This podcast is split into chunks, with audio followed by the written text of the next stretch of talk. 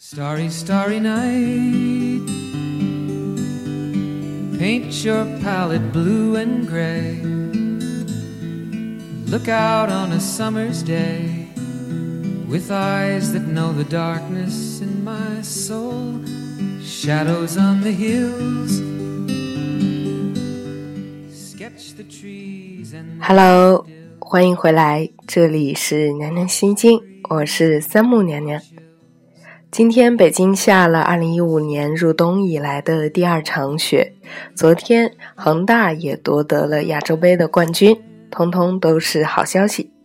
所以，无论你在世界的哪个角落，都不用感到害怕，因为我的声音会一直陪着你。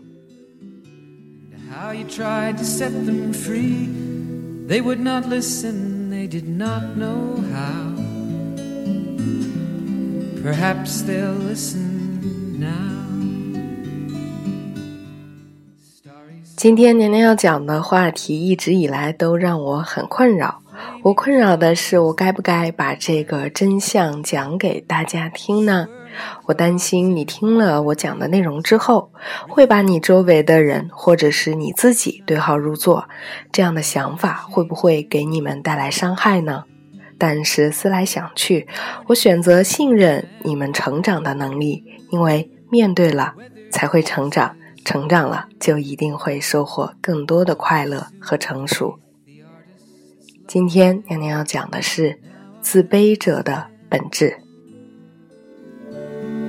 What you tried to say to me, and how you suffered for your sanity, and how you tried to set them free.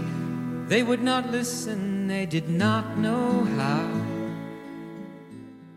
其实人人都自卑，形成自卑的过程大约有两种，一个呢是小的时候跟那些大人的比较，我们跟大人做比较的时候，肯定会有都不如他们的那些深刻的体验，再加上有的人可能成长于不太好的环境，没有那么的温暖和友爱，那么自卑的状态就可能会凝固在心里。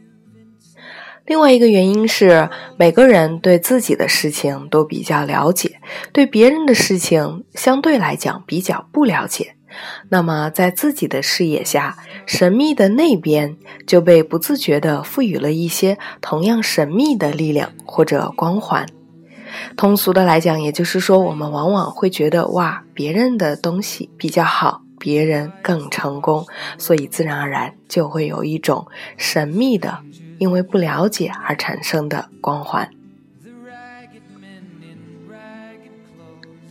自卑源于所有生物都具有的攻击性，这种攻击性的呈现方式就是在心理和行为层面，时时处处跟他人比较。这样的心理，我相信在女孩子们当中可能会比较多。我们总会不经意的去比较自己的穿着、发型、长相等等等等。其实呢，比较就是竞争，竞争就是在智力和体力上对他人实施攻击。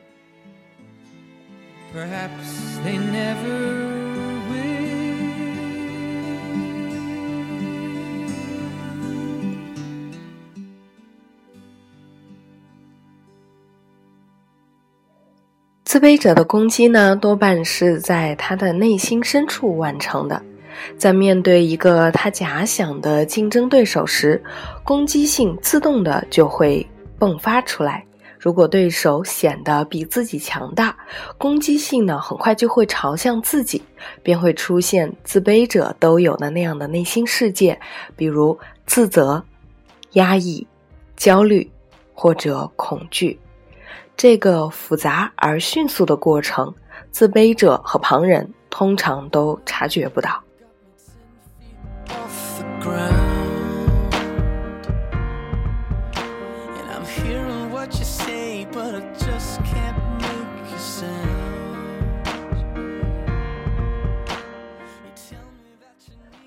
表面上看来，自卑是瞧不起自己，但是如果一个人从来没有把自己跟别人比较之后而瞧不起别人，那么也就不会在比较之后瞧不起自己。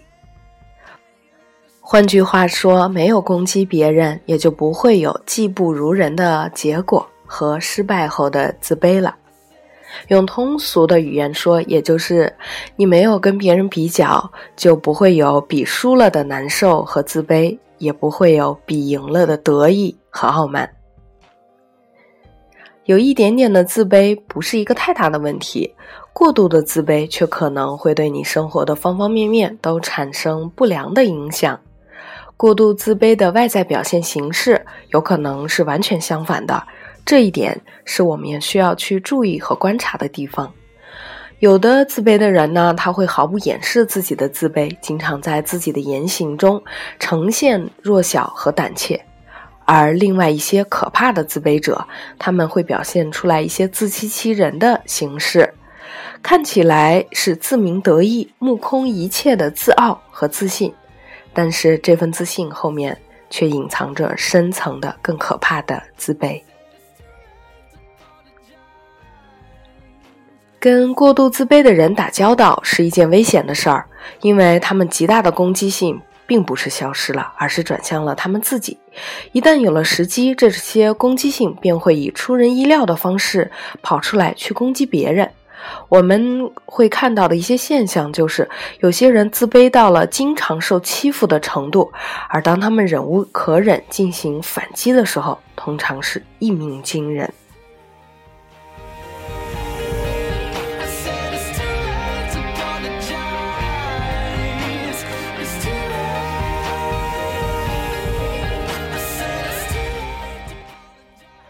向内攻击的表现，或者说是。自卑的表现，证明这个人的人格水平已经发展到了很高的阶段。比较而言，总是向外释放原始攻击性的人，则处在心理发展较低的阶段。极端的例子呢，就是那些反社会型的人格，他们不断的攻击他人和社会，跨越法律的边界，往往受到法律的制裁。一个著名的大学的研究生告诉我，他如何如何自卑。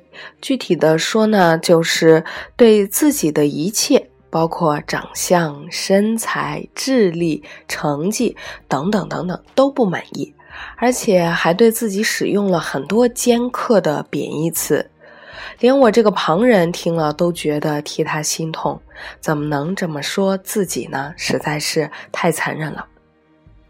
有一次，我很感慨地对他说：“你实在是太瞧不起别人了。”当时他听了我的这句话很吃惊。几个月之后，他告诉我，他回去后仔细体会了这句话的含义，开始学习瞧得起或者说欣赏别人。奇迹般的效果是，慢慢的他都忘记了自己的自卑。渐渐的，他也学会了从自己做得好的地方，从自己的身上去寻找更多的闪光点，及时的给予自己自信和肯定。这样的源自于自己的自信和肯定，能够积累出一个人看待事物、看待他人、看待自己的正面向上的能量和习惯。这样的好习惯呢，也会成为一种良性循环的方式。会让他和他自己相处的时候更加的愉悦和融洽，别人也能够从他的这一份宽容和肯定、自信当中感受到一丝和他在一起的快乐，那么他身边的一切都会渐渐的好起来。其实每个人都是大自然独一无二的创造物，所以每个人都不必自卑。这句话等于是说，每个人都不必通过瞧不起他人来瞧不起自己。其实，我们从头至尾都是平等的。苍天在上，他会毫不吝啬的给予那些抬举别人的人，以抬举自己的力量。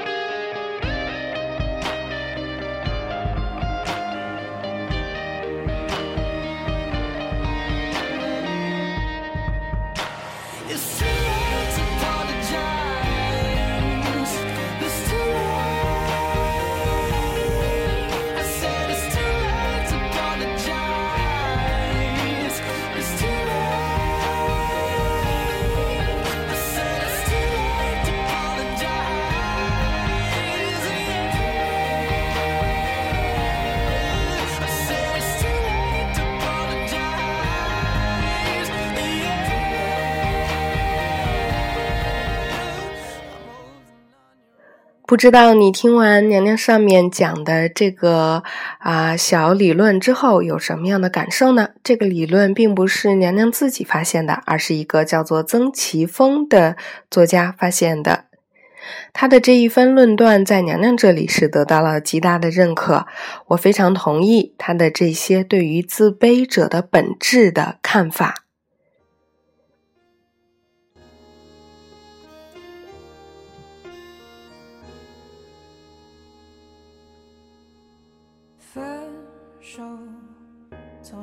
中说出十分冷漠。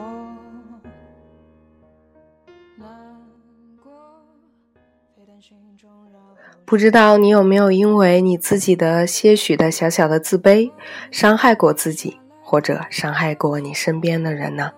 如果这些事情已经发生了，没有关系，我们从来都不是完美的，记得去宽容自己和别人。对自己或者对别人说一声抱歉，永远都不会太晚。最后，娘娘希望每一个人都能够过上他想过的生活。咱们下期节目再见。